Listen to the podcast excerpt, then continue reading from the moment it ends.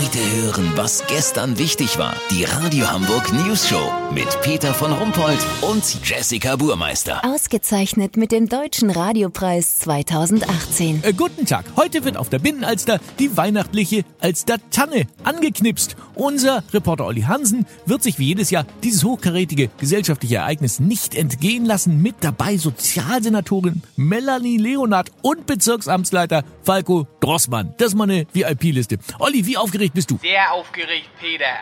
So aufgeregt war ich das letzte Mal, als der neue Fahrradständer an der U3 Hohe Luft eröffnet wurde. Stell dir mal vor, 1300 Lichter illuminieren den Baum dieses Jahr. Das Emotion pur. Sind das nicht jedes Jahr 1300 Lichter? Nicht ganz. Letztes Jahr waren es nur 1295. Da haben die Schlingel einfach die Ersatzbändchen dazugezählt.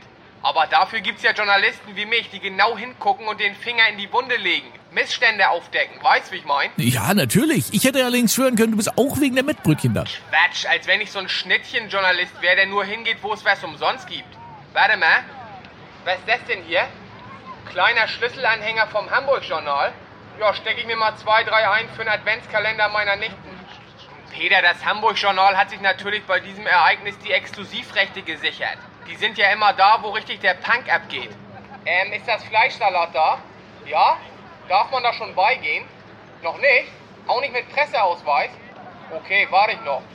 Peter, lass so machen. Wenn der Stiftungsvorstand Alstertanne hier die Klarsichtfolie von den Schnittchen runternimmt, melde ich mich noch morgen. Habt ihr das exklusiv, okay? Ja, wir brennen drauf. Vielen Dank, Olli Hansen. Kurznachrichten mit Jessica Buchmann. Neuheit, die Deutsche Gesellschaft für Sprache teilt mit, das weiße Zeug an der Mandarine hat endlich einen Namen. Es heißt Gezuppel.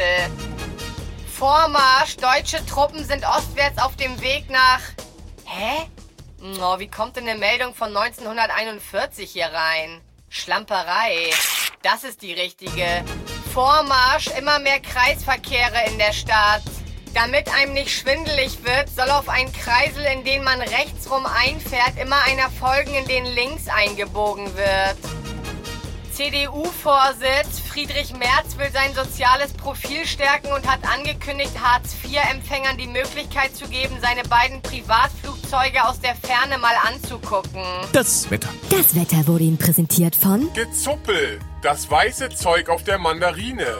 Jetzt in Ihrem Wortschatz. Das war's von uns. Wir hören uns morgen wieder. Bleiben Sie doof. Wir sind's schon.